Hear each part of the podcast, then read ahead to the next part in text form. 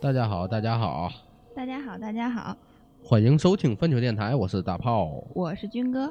呃，又隔了一个礼拜，中间哈，嗯这，一个礼拜我没办法，我也想播，但医院人家不让播，是吧？隔了俩礼拜吧？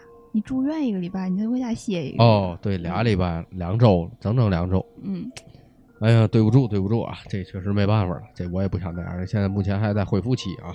嗯，嗯，还是希望大家多多投稿啊。这个有如果喜欢的可以加咱群，群里可以艾特我们啊，有有些嘛事儿。啊，然后咱呢可以在里面点点赞，多评评论，互动一下什么的。嗯，可以多评评理在里头啊。啊，有什么有什么想说的都可以说一说，对吧？啊，对，只要别违规，咱怎么都好说。嗯，然后这一期呢，我们就不录太长时间，因为呢这个点儿了，而且这个月份不太好，对，也大家在这个月也多多注意啊，因为今年本身第一闰二月，第二第二呢就赶上鬼节、鬼月这数月，对尽啊，尤其是孩子啊，尤其家里有各位有孩子的，尽量别晚上出去了就啊，对，然后加上大炮身体又很绕脖 对，有点绕拔绕拔。绕拔，嗯，所以我想着我们就别太长时间，我们尽量卡在这个特别晚之前就把它录完就得了。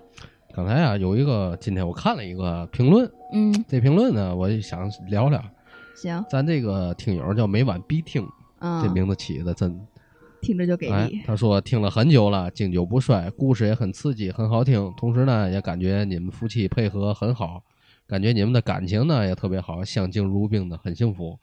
嗯、你们看到的呢只是表面，这个话筒放下了，那么好就干起来了啊，这种事情不用辟谣，没没辟谣，我只是就事论事。不是是在节目里还是会跟大家就是尽量少拌嘴，因为我们俩夫妻吵架，这个尤其俩人不像我跟毛西也好，或者跟白条那阵也好，就是话点到为止。但是我们俩呢，就是他掐我，我掐他那种了。注意点儿啊。生活话该说什一会儿拿那。二圈签子捅死我。一会儿想吃饭吗？也到了，来吧，来吧。啊，行，咱让军哥先来吧。行，因为嗯嘛呢，我这儿收到一个几个投稿，嗯，然后咱这个是咱群里的一个小伙伴儿，是新加群新加对新加来的，然后呢，他名字呢叫小多比，听着像是一个干嘛接噻？你 脑海里都是什么呀？我想的是？听着像一个哈迷多比吗、嗯？嗯，对对对对。啊嗯，然后呢你在 没没比比，然后呢。关系好，很幸福。然后那个，我先给大伙儿说一下他发的故事啊，然后很感谢人家投稿啊，而且毕竟格式很完美，就给我发的那种 Word 文档，一个一个的这种小故啊，事跟，韩 Sir 似的，韩 Sir 有点儿对，特特别规矩。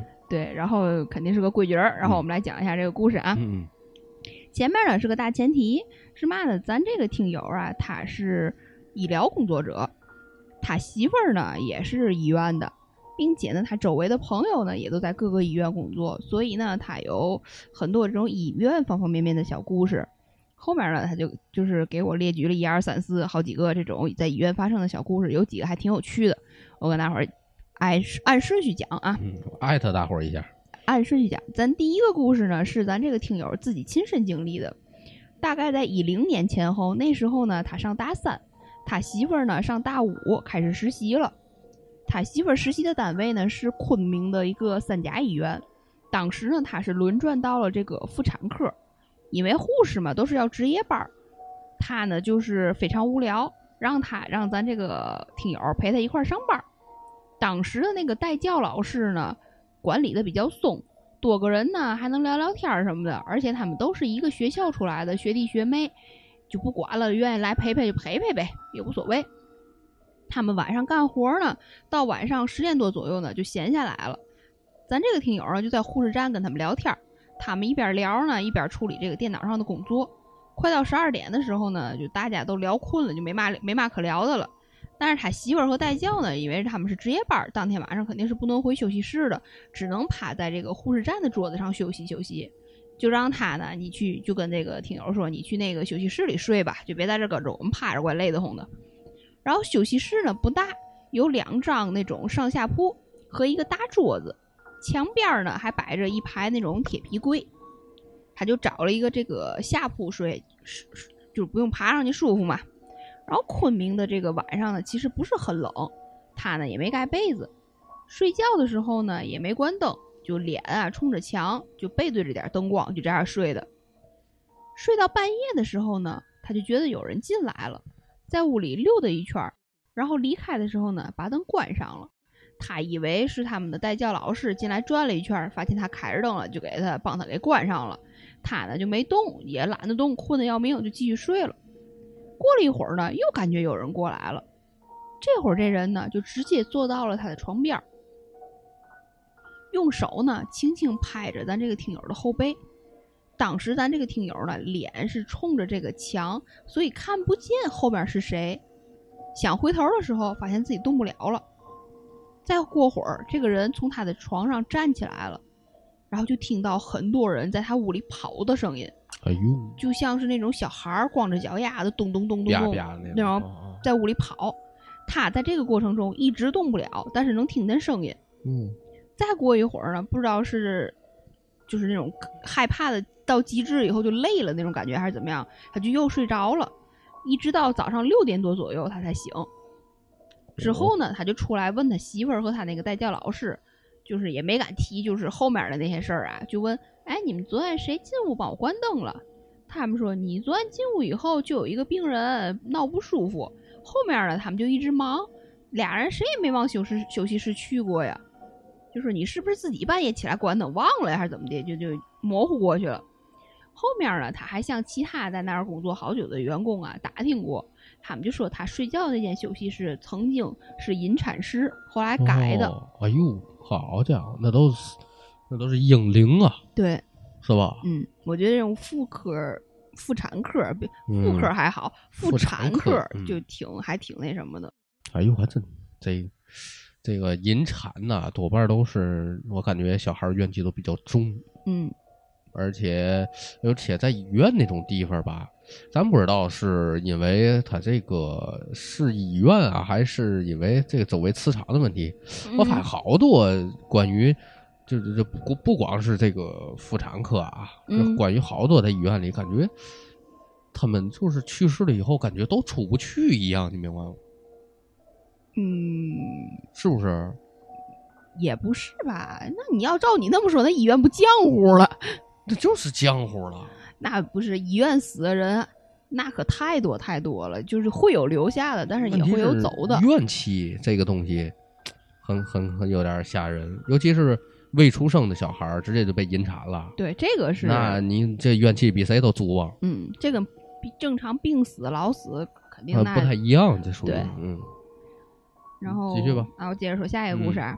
第二个故事呢，是咱这个听友的媳妇儿的亲身经历，哦还是这个昆明的这家三甲医院，也是在某科室，他就没具体说是哪个科室了。哦这个整栋楼呢，大概十五层左右，他当时呢在七到十楼的那个样子，上夜班儿。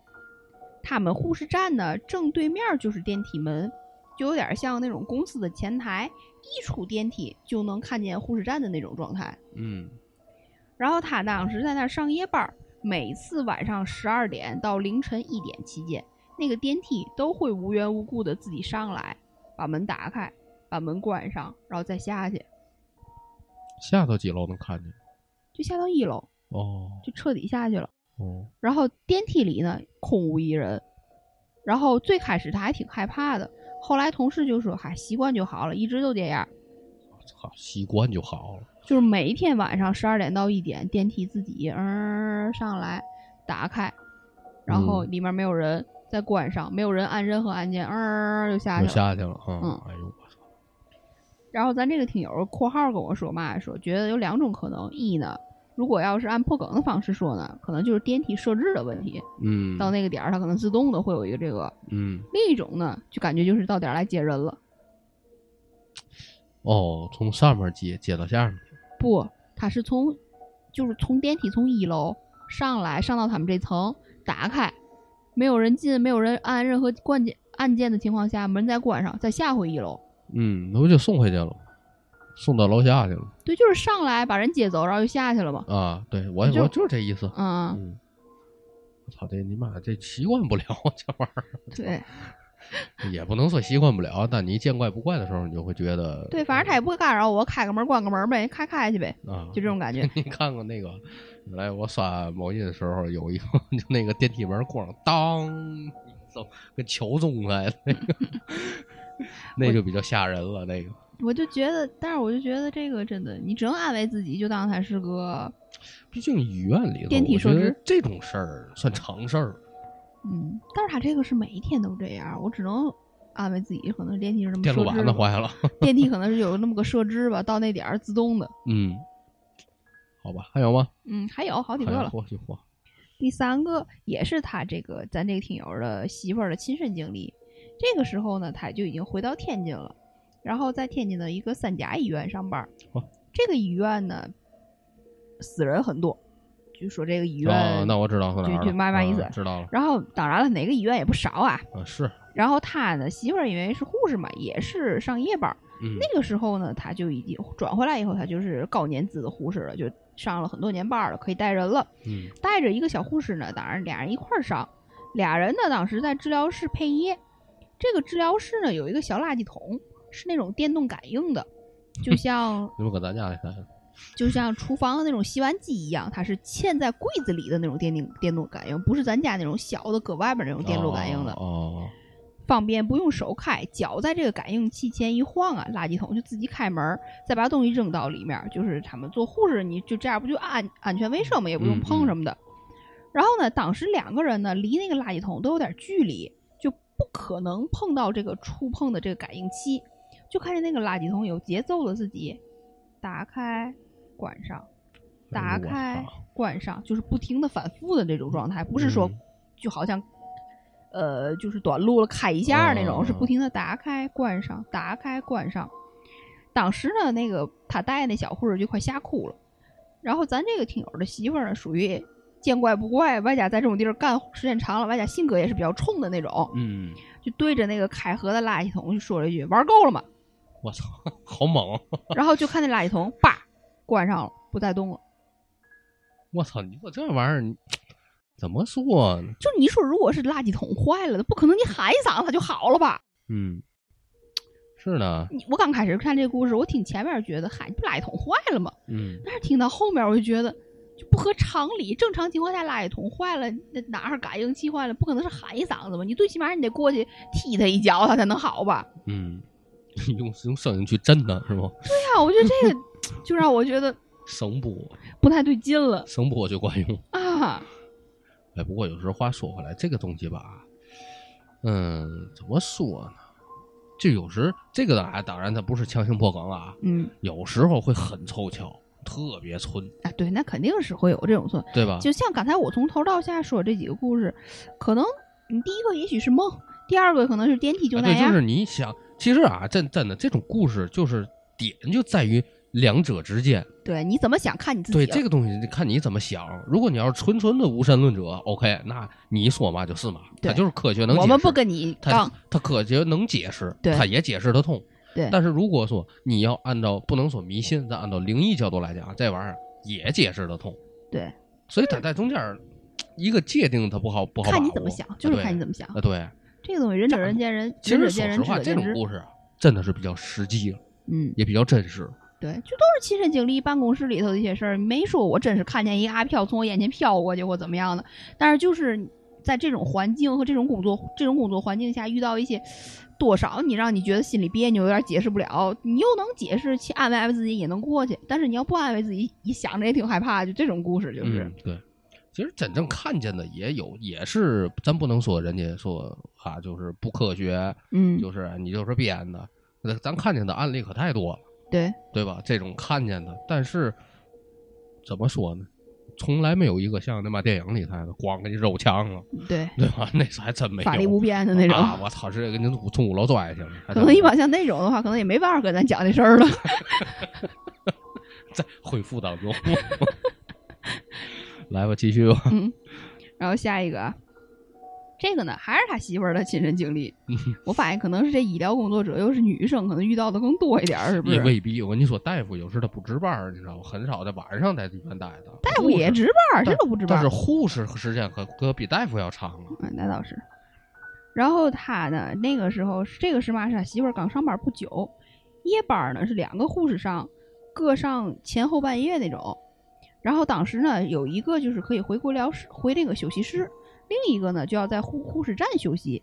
他们那个护士站呢，就是一个 L 型的一个台子，嗯他就趴在长的那一条啊，那一侧睡觉，然后睡得迷迷糊糊呢，他就听见有人说话声。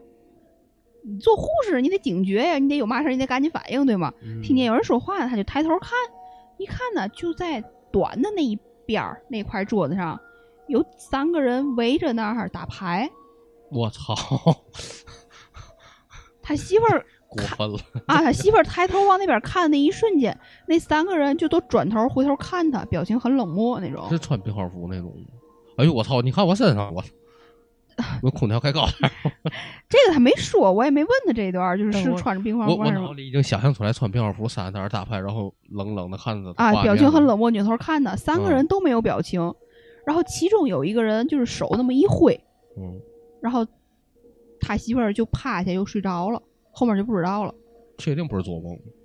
那就不知道了呀，他就但是就是他自己是这么回事。然后后来他早上就是再过一一段时间就正常就醒了的时候，嗯，就还是很害怕，但是也不敢去查监控看看到底是不是怎么回事儿，只是心里默默害怕，怕见着针扎自己更害怕。哎，不过啊，这个操，这这有点过分了。那个我操，在那儿干牌，我操，啊，他们也很无聊。这仨 人围着那桌子打牌，啊，我这我现在脑里已经在想，有俩人侧着身坐那儿，一个人站着玩儿。就我不知道是不是这个场景啊？如果是的话，你们可以就咱这个听友可以给我在评论上回一下，啊是不是这是不是这这个状态？就嗯俩人侧着坐在那儿，因为它是一个平面嘛，嗯，一个桌子嘛，然后其中一个站着，一个人拿牌在那儿。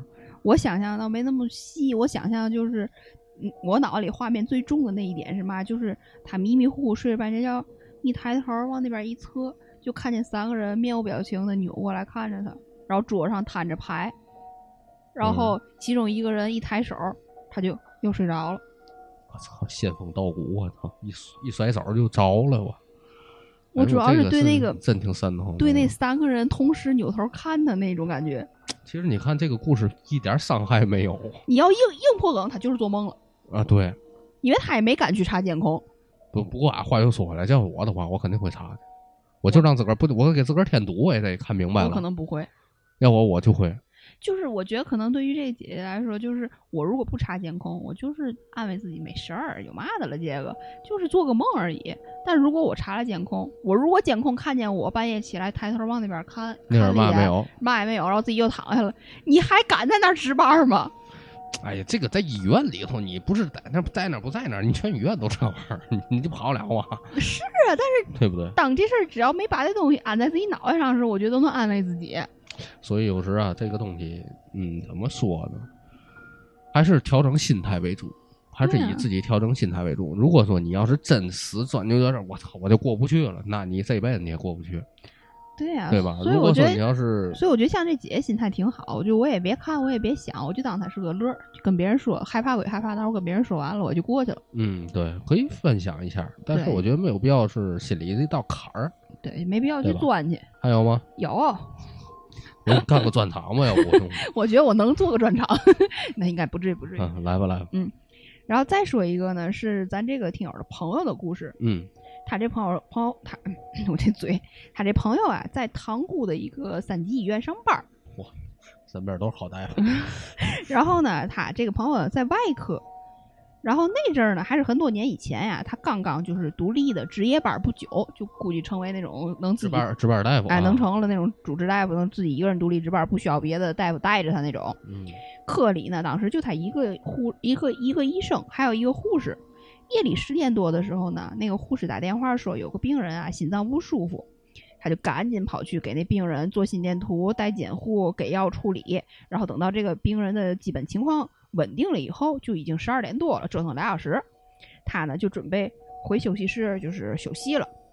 打开休息室的门之后呢，一抬一开一抬眼儿，看屋里坐满了人，站满了人。嚯，床上坐着，椅子上坐着，然后其他空地儿还站着人。他刚开始第一反应是不是有家属来找他？嗯后来呢，他就反应过来了，不对，正常值夜班的时候，家属也就陪一个人啊，嗯，怎么可能满满站一屋子家属等着他在那儿哈？我操，哎呦，然后呢，好壮观啊！啊，然后他进去的那一瞬间，所有人都停下了手里的事儿，面无表情的扭头看着他。哎呦，这种面无表情，真然后这些人一句话也不说，也不跟他说话，就面无表情扭头看着他。他当时就害怕了，但是也没敢大叫，他怕惊扰那种感觉，你知道吗？嗯也怕吓着外边的，就是护士、病人什么的。他就把门关上，然后慢慢的退出了这个休息室，跑到那个护士站，跟护士说：“那个，我今天晚上在护士在你们那个休息室休息吧。”嗯他就钻进了那个护士的休息室睡了，肯定也是没睡踏实呀。事后呢，他就跟他们科里的同事说这个事儿，嗯护士长呢和那个科里的老大夫都说：“哎，习惯就好。”他们也遇到过几次，我操，因为科里呢就他一个女大夫，其他的都是男大夫。可能那时候他也小吧，加是女生，就有点压不住。反正这事儿呢，当时也确实给他造成了很长很长时间一段的心理阴影，就是半有半年的时间在家里睡觉不敢关灯，晚上也不敢一个人去阳台的那种。嗯，不过真的，这亲身经历这个事儿是真意难平啊，真的是。我也觉得是，我操，一屋子，你那仨我都快不行了，你妈，那一屋子，而且我觉得就这个面无表情的看着你，所有人，就不是你三个人还好说，你你的某些的一些动作和你的一些状态，可能会引起少数人去关注你。嗯，当然，咱不提这面无表情啊，当时一屋子人，哪怕就感觉我听他的意思，得有二三十口了，可能。反正就是你想正常的医生休息室，我估计怎么也得有上床下桌两张床吧，然然后加上一个桌子，加上一排柜子，这一个屋子跟咱小屋差不多大小吧。十个人左右。啊，屋对吧他说是床上坐着，椅子上坐着，空地儿站着，满的。对呀、那我感觉那就得奔二三十人了，我得得有二十口子、十几口子，反正肯定是有了啊！我操，统一都你妈回头看你，还面无表情的，啊！而且都停下手里的活儿，扭头看着他。我操！我后悔这月录这个，还来得及吗？有点掐了别播了。快快快，录录啊！赶紧的，我不要过这个点儿，我害怕。我来下一个。不得不说啊，这个甭管是年轻人也好，岁数大大夫也好，真的，我觉得心理素质杠杠的。真的是这个由衷的佩服。咱也不说治病怎么样啊，就说这个胆识绝对过人二八八还真没戏。我跟你说，啊！你看，那就这个也好，还有那护他媳妇儿这事儿这个，东西，他是因为职业的素养和职业的一些天职的东西，他要求你，你就得面对这个东西。嗯，他这个还不跟什么道长啊，这这这类似的这种专门我就干这行的人还不一样。对。他们既不会，还得面对，你知道吗？然后还要假装很淡定，对，就然后所有人，你发现没发现？就这个护士，那个护他媳妇儿也好，还是这个大夫也好，就所有人当遇到这些事儿，跟其他同事啊、老大夫啊、老护士说的时候，所有人的反应都是习惯就好，对，所有人都是习惯，没有说你弄他啊，对或者，你或者告诉你，你你带点什么东西，或者我就直接告诉你习惯就好，对，所以说假装看不见嘛。所以说他们的心理素质真的并不是说一般人能够涉及到的。而且我感觉就是你这样看的话，就真的所有的人，就所有干这个行业的人，也不能你不能说百分之百吧，反正百分之七八十的遇到过。嗯，对。然后每一个人都跟他说别想太多我觉得一多半以上遇到过，嗯，有可能。别想太多，就就习惯就好，或者假装哎看不见吧，就这种感觉都是。但是你总会一个人呢。对呀、你你有胆儿小的还真挺害怕的。对呀，我操，那哎呦，你看像这个女护士，我就像这女大夫遇到这事儿，真挺吓人的。那可不，你跟他媳妇儿那还不太一样，他媳妇儿那是在那儿睡着了，你可以安慰自己是做梦，嗯他这是开门进去就看见了呀。你这总不能是做梦吧？下一个，下一个，啊！再讲啊，哎接着讲，还是还是医院的这个小故事啊。嗯这个故事呢，也是他媳妇儿的亲身经历，还是这个天津的三甲医院啊。然后有一次呢，他们科呀新收了一个病人，大概是个二三十岁的男性外地人，然后就是从外地来咱这边治病的。第二天呢，他们上午随着这个科主任呀，然后主治大夫呀，还有护士们，他们不就不得一一块儿巡一遍房吗？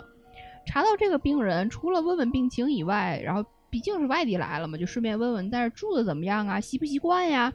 然后这个病人就说，啊，昨天晚上就没事儿做，就有其他病房的病人还过来找他聊天呢，还有一个隔壁病房的大爷跟他聊半天，俩人呢还是老乡，然后还跟说，还跟他说这个科里的大夫护士都特别好，还跟他说在这住时候要注意一些啥事儿，对他呢就挺关心的。然后这主人问哪个大爷大半夜过来溜达你这儿来了，然后他就简单描述了一下这个大爷的外貌，主主人就说哦行我知道了，就带着大夫护士走了。然后这帮人走出门以后，几个人就你看我我看你，怎么呢？这大爷三天前已经死了我操！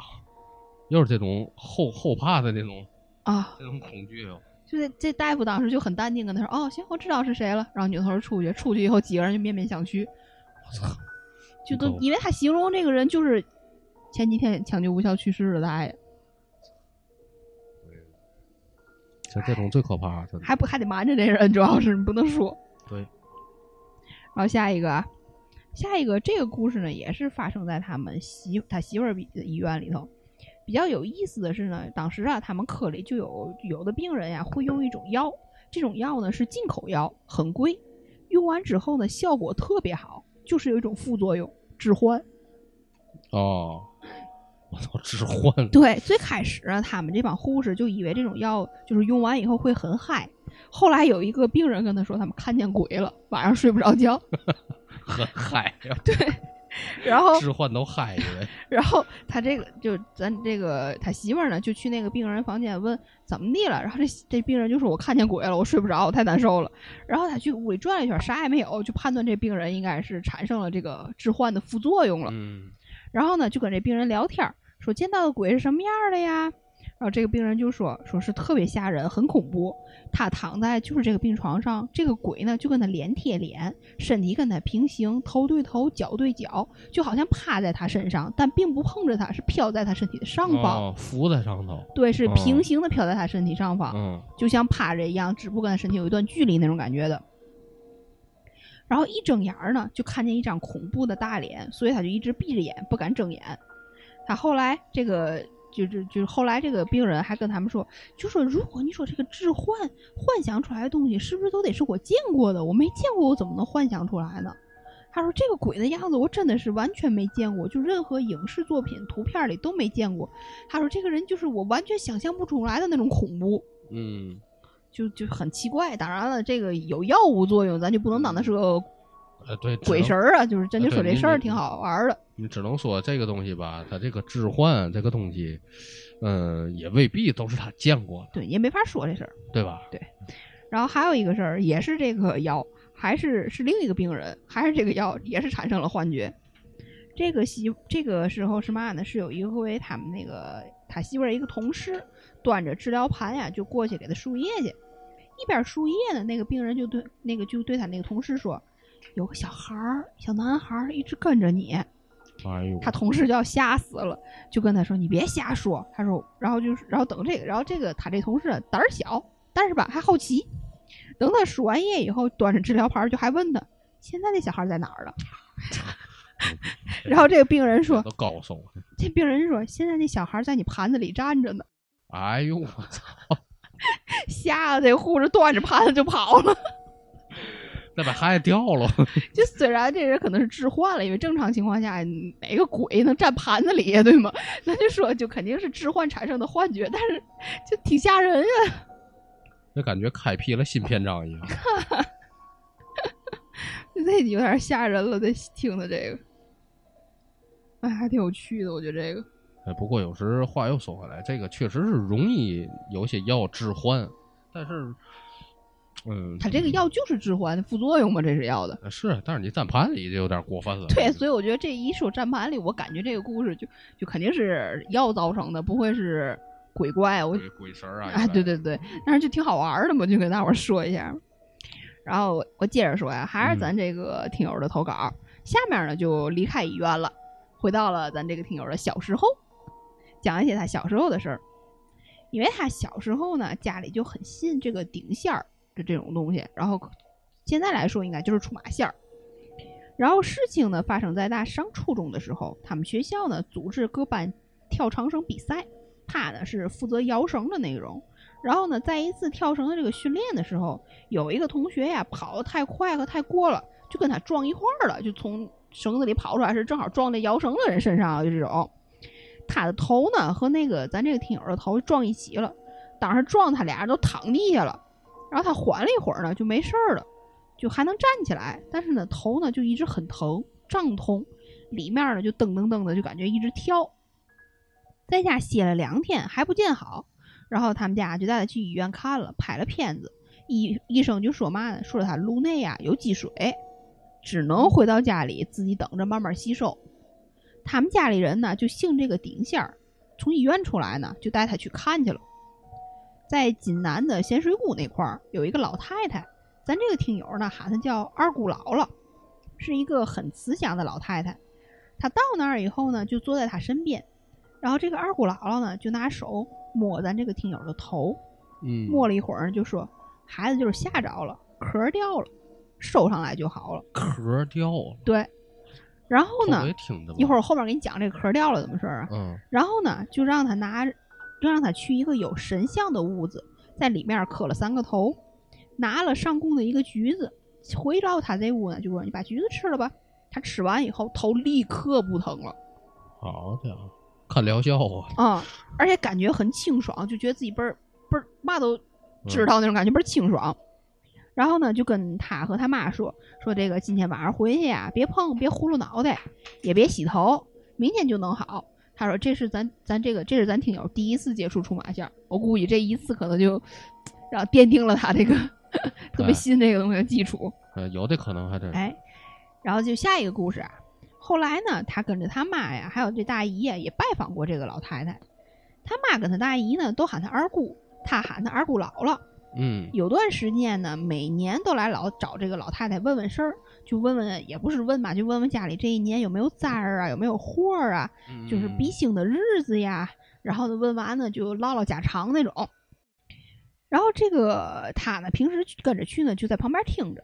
这个老太太呀，就说她年轻的时候并不会这些东西，就在济南的一个工厂里上班儿，但是身体呢还不太好，病歪歪的。那个时候呢，车间主任甚至在车间里给她安排了一张床，让他不舒服呢就去躺会儿。嗯，以前的老工厂可能都这样。嗯对对对，都有。他说后来呢，就有声音跟他说，让他出马。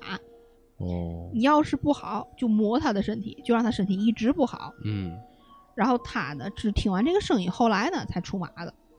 这个老太太跟他们说，就说每个人呀，在各个山上都对应着一个牌位，嗯每次有人来查事儿呢，他就摸着这个人的头，这个老太太的魂儿呢就走了，去山上找牌位，牌位的后面就写着这个人怎么回事儿，哦，这就是他看事儿的，就是自己的一个方法。哦然后是实病还是虚病，查出来是实病，他就告诉这个人，老是去医院看病去。啊，还比较理智。对，要是还能说出来这个实病是哪儿的毛病，嗯要是虚病呢，他就能管。老太太比较有意思，查病不要钱，给钱也不要。你要乐意买点水果呢，你就买来上供。嗯然后老太太呢爱抽烟，就爱抽这个红恒大。嗯然后每次她去呢，都给拿两条过去。如果病的比较重，就会送药茶。这个药茶是什么呢？就是茶叶里面和着白糖。哦然后呢，仙家这个神像旁边啊，就有类似于开过光，放那边儿开个光吧，大概收个十块至二十块钱的这个茶叶和白糖钱。哦这个茶叶白糖应该是这个老太太准备，我估计嗯就是你给个十块二十茶叶白糖钱。然后再说一下这个老太太的理论，她说年头有点长了，她也记不太清了，只能记个大概。这老太太说这个理论，她就说呢，人呀有三魂七魄，也不知道是具体哪一个呀，就会形成一个这个保护壳罩在人的这个外面。就是说白，这三魂七魄有一个东西会能出来一个壳儿，罩在这个人的外面，给这人一个保护起来。嗯有一些体质弱或者小孩儿在受到惊吓以后，这个壳儿就会掉，哦然后人呢就会觉得累不舒服，没有保护他的东西了。小孩儿呢哦就会发烧，就会闹，他呢就能把这个壳儿收回来，基本上一收回来人就好了。嗯好就像有些妈妈在小孩儿受惊吓的时候，用那个衣服把人魂儿叫回来那种感觉、哦差不多。拿小孩衣服对，这招儿呢对大人好像没有用，还有那种长时间接触脏东西或者疾病，人的三魂七魄呢就会陆陆续续的丢失。用他的话说，就是丢了一个就过一关，人要过到五关，这人就没救了。说白就丢了五个哦就不行了，嚯七魄三魂七魄这东西十个丢五个就救不了了。五关之内呢，他还说有机会能求回来，他就会找仙家去求，跟仙家反复商量，让入关之人的亲属跪在仙家的神像前面磕头，有一定有一定的这个几几率呢是能救回来的。嗯，如果仙家执意就要这个人，那就没办法了。那就得去了。对，有时候呢一求就要求好几个小时，能求回来呢就要答应仙家，仙家说你怎么上供、怎么磕头、怎么弄你就怎么弄，哦然后也都是不收费的，只是告诉你你该怎么做。哦，嚯，然后他小的时候呢就经常受惊吓，后来呢就直接给电打电话给二姑姥姥说，二姑姥姥就能把壳给收回来，就感觉很神奇。嗯，后面就没有了，这是他能想起来这个里面的。关于仙家这个东西，咱就在节目里边就不便再多说了啊。这个东西也是因人而异，对，每个都不太一样，对。但是又大同小异。对，之前那个鸡爪他们这两口子，嗯嗯跟呃鸡爪跟那个谁，跟他媳妇儿，嗯然后跟咱也做过节目，也聊过关于仙家的这些事儿。对，当然了，后期还会做啊，后期还会做。嗯，不过我个人倒觉得，有时这个仙家统一的都是口径，都是吧？就是我们接触，因为我们做这个电台，呃，和周围身边认识的这些朋友们，嗯包括有道家的，有仙家的。其实仙家的好多的口径都是一样的，就是嗯你不出马，他就弄你，他就折腾你，对，他也不弄死你，他折腾你。他们叫模拟嘛。啊，对他折腾你，所以说这个东西吧，就胡黄白柳灰这个东西各管一事儿。之前鸡爪也聊过哈，这个事儿、就是各有一官，各管各的事儿。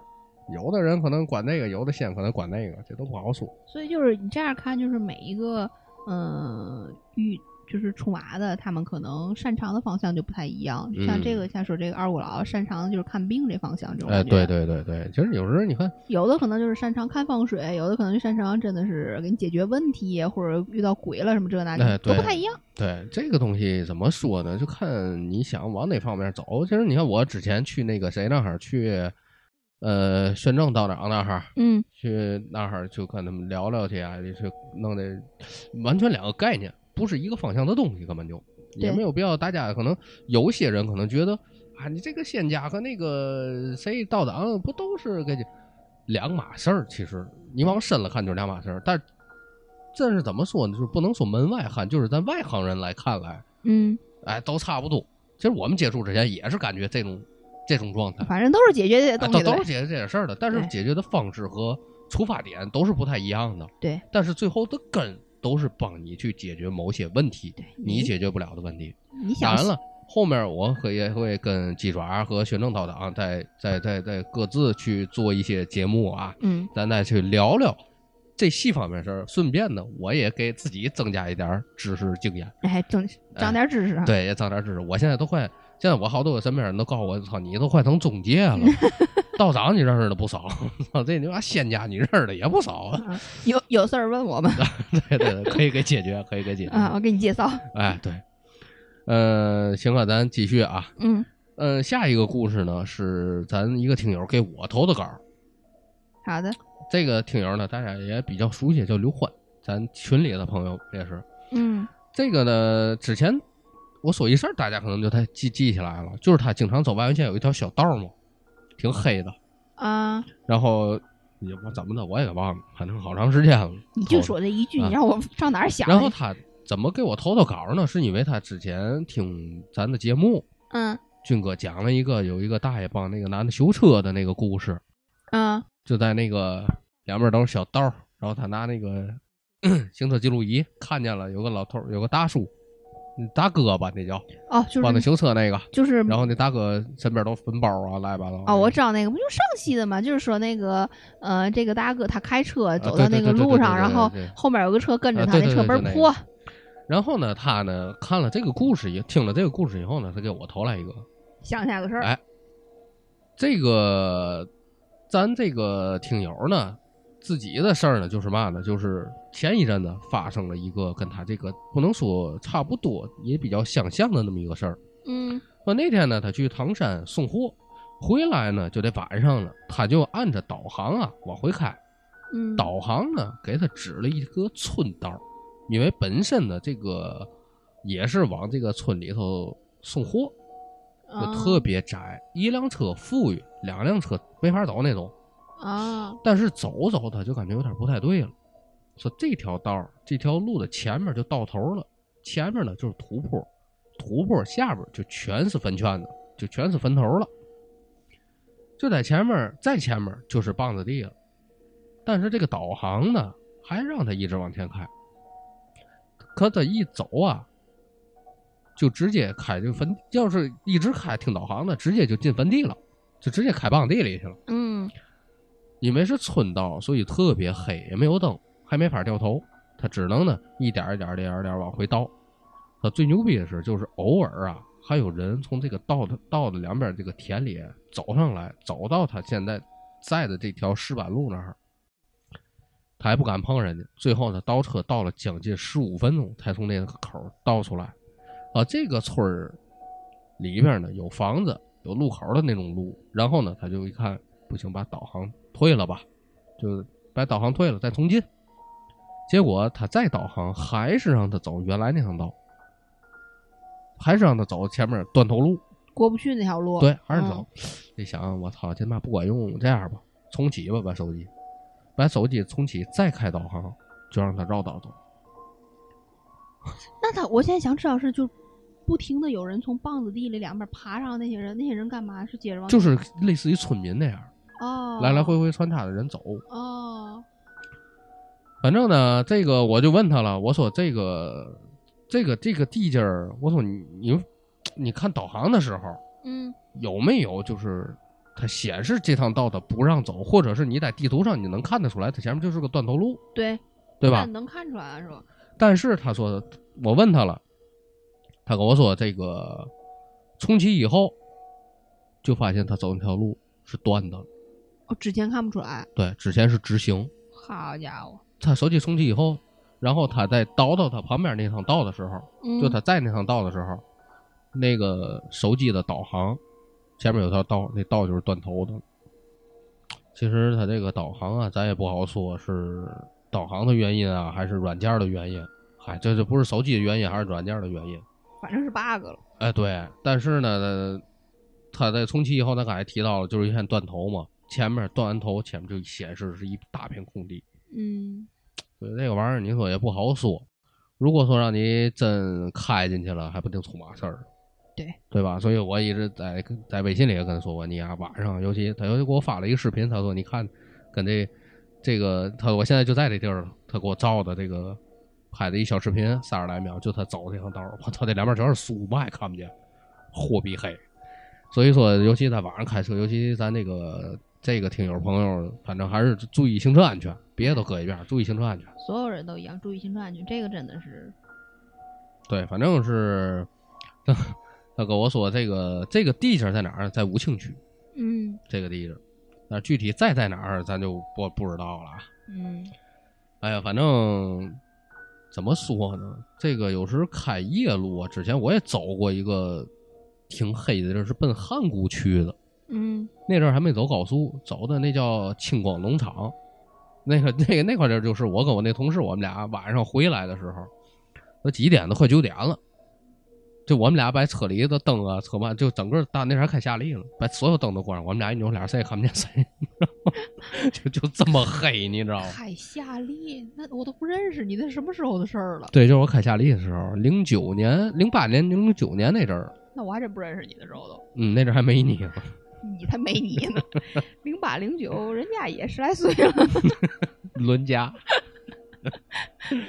那你妈就拐卖未成年少女了，就是我操，不能不能干那事儿吧？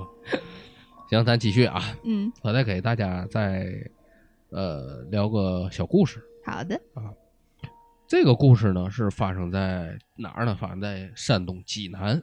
嗯这个事儿呢是这叫嘛？山东济南乐园大街的一个写字楼。说这个楼啊是当地一个比较著名的一个诡异的楼。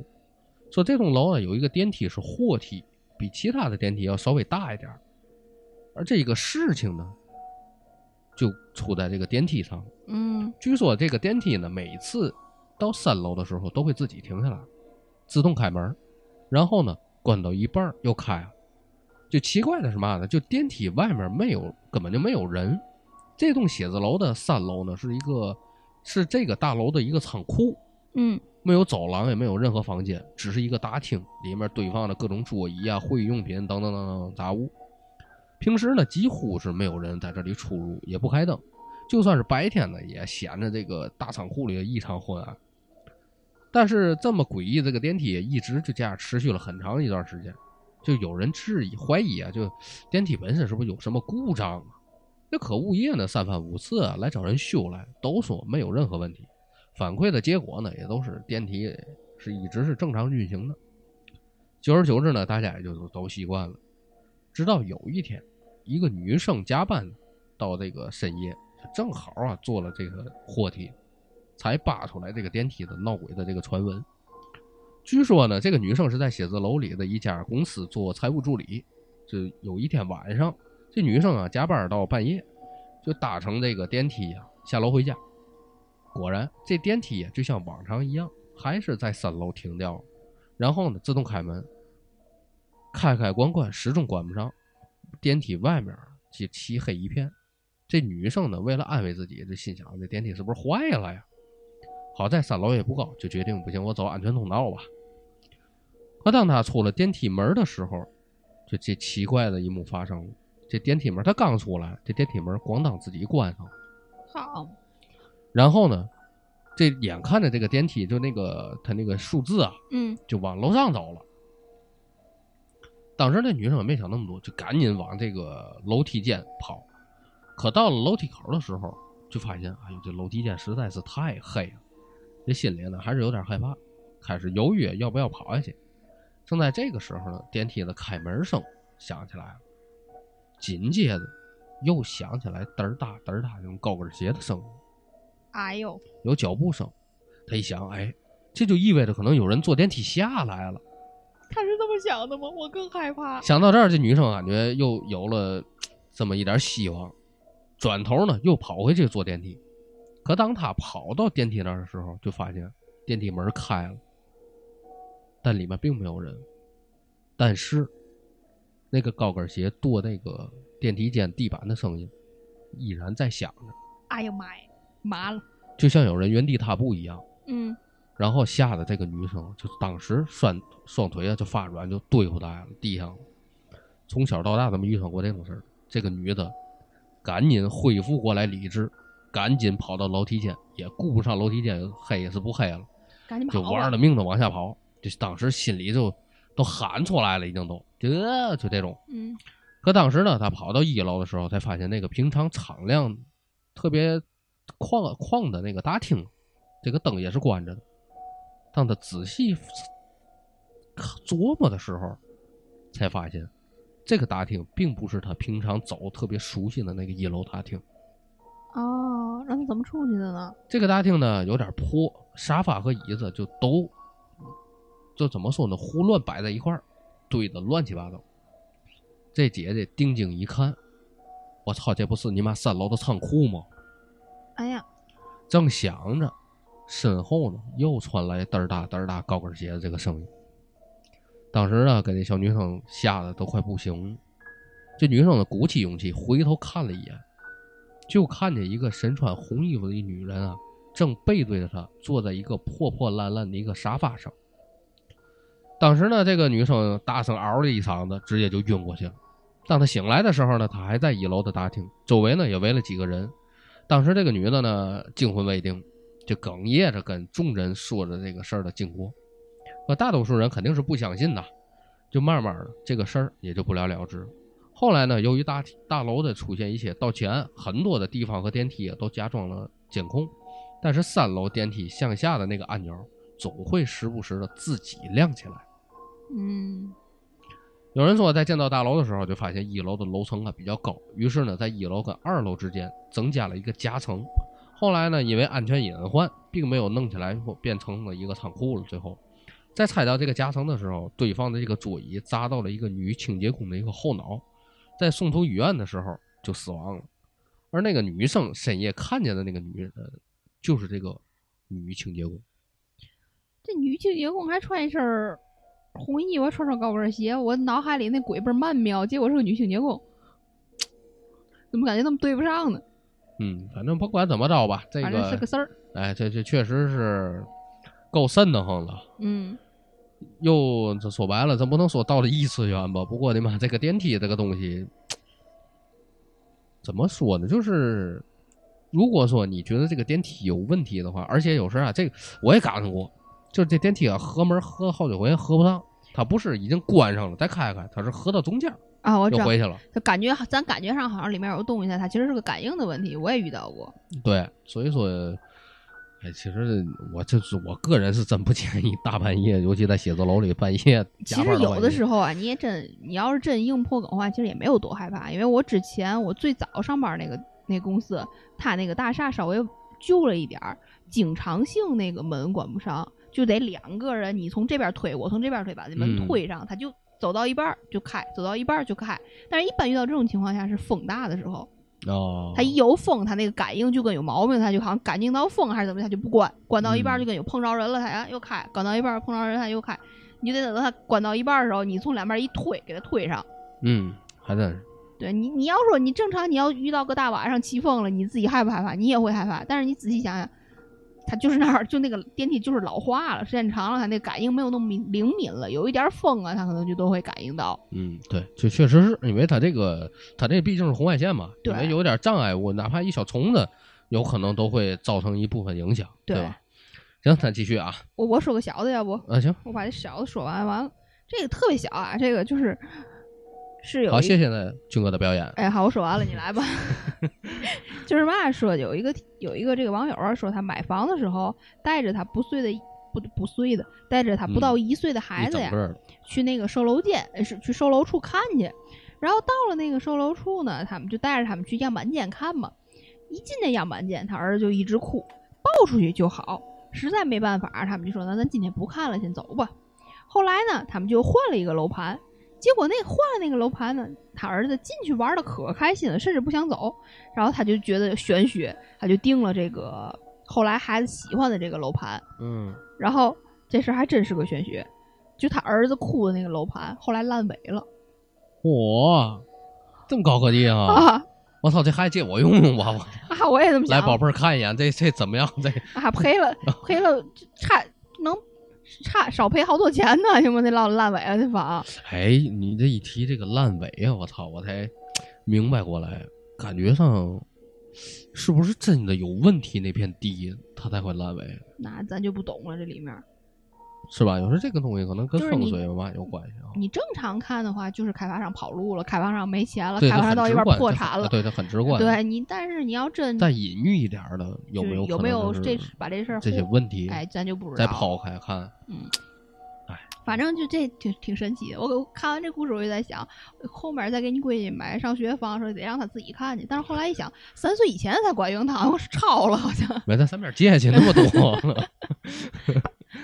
行，咱继续啊，嗯嗯，再来一个吧，再来一个，咱点儿也差不多了。嗯这个事儿呢，是一个网友在二零一八年的冬天发生这么一个事儿。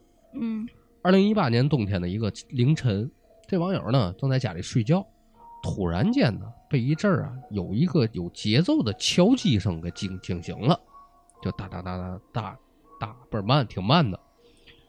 然后咱这网友呢睡眠呢就比较轻，稍微有点动静呢就会醒，一旦醒了这一宿啊也就甭再睡了。当时啊心里这个急呀、就想我他妈好不容易睡了，你非得给我弄起来。一想哪个缺德玩意儿，楼上楼下的邻居那么晚还敲东西，行啊，我睡不了，你也甭睡了。网友呢就穿上睡衣，拿了个手电筒就出门了。他还特意穿了一双登山鞋，鞋带呢系得很紧，因为他想万一有冲突动手来，对吧？好跑。想的够哎全面的。上学时候呢，因为打架，男孩都知道，一旦 这个一吃亏还是占便宜，反正对吧？你还脚底也得抹油，对吧？你得快。然后网友正在等电梯的时候呢，心里就盘算到他们家怎么哎，我怎么跟他说呀，对吧？然后我怎么拿话激怒他？最好他先动手，我就躺下选车了。然后呢，被电梯口门口的这个监控给记录下来，到这个楼梯间，那到这个楼梯间里头监控就拍不到了。什么什什么意思？他就想啊，就是在那个电梯口嗯，有监控，他跟人人家跟他动手能录下来，他啊，但是到要打到这个楼梯间里头就录不下来了，你知道吗？太细了，想的也。然后呢，他正想着了，就琢磨这些事儿的时候，电梯来了，就要开门的一瞬间，他又听见了那个刚才特别熟悉的那个声音，敲的那声那音，脑袋轰的一下就炸了，赶紧往家跑，因为他想起来那个有节奏那个东西就大，大，大。他形容一下，这东西特别像敲木鱼儿哦，这个声音。你说谁没事正常人凌晨在家敲木鱼儿啊？嗯他就想，行啊，别那嘛了，我就别费劲了，我赶紧进家，把门给反锁起来了，灯都没来得及开，就哆哆嗦嗦的给这小区物业啊保安打电话，啊，我是七号楼二单元的几零几，你呀、现在赶紧，你有人这个敲东西半夜，你赶紧过来看一下吧。然后呢，老头就问他七号楼几零几？我说七号楼二单元几某零一。嗯 老头儿就说：“你七号楼哪单元？就跟那马东什么 马什么梅啊，就跟那差不多。”然后呢，网友心想：“操你有毛病是吗？我跟你你俩这样吧，你告诉我你在哪岗值班，值班室我就过去找你去，不就完了吗？嗯，咱俩我再带你上来。”然后呢，那个对方呢就说：“我在南门啊值班室。”然后呢，网友就下楼一溜小跑就往南门南门奔。然后就发现小区晚上照明啊是真暗，他就跑到南门这个保安室，刚要敲门，就发现这个保安室里面是黑的。他一想，这保安老头儿刚才跟我说他在南门，这里面怎么黑的呢？那他们一会儿跑哪儿去？哎，都定好了的。对呀，网友就深吸一口气，努力让自己镇保持镇定。他们小区呢，就南北两个门有保安值班的这个屋子。值班老头呢，大半夜说错了也不是没有可能。于是呢，咱这网友呢就狂奔到北门。一到北门一看啊，北门这个保安室这个门也是关着的，也没也这个门啊也是关着，这个灯也是关着。网友就把脸啊贴到这个窗户玻璃上头，就看这屋里头空荡荡的。然后呢，一看北门保安室的门啊都是锁着的，他就扫了一眼周围，就静悄悄的，一点动静都没有。当时呢，心里有点虚了。然后呢，掏开掏出来手机，颤颤巍巍又给保安打电话，说：“你在哪儿呢？我怎么看不见你呀？”电话那头啊，这老头就有气无力说：“我在南门，我在南门。”嗯来那么一句。网友就说：“不知道咱们的从北门到南门的，这这行啊，别费劲了。”但是这次到保安室里面，一看南门的保安室，一看亮着灯，他一这一使劲呢，一推门进去，一看一小老头穿着蓝色的保安服，这扣子都没来得及，来没来得及系，然后就不管那么多了，就感觉我操你你刚才在吗？刚才这屋没亮灯，还关着灯呢。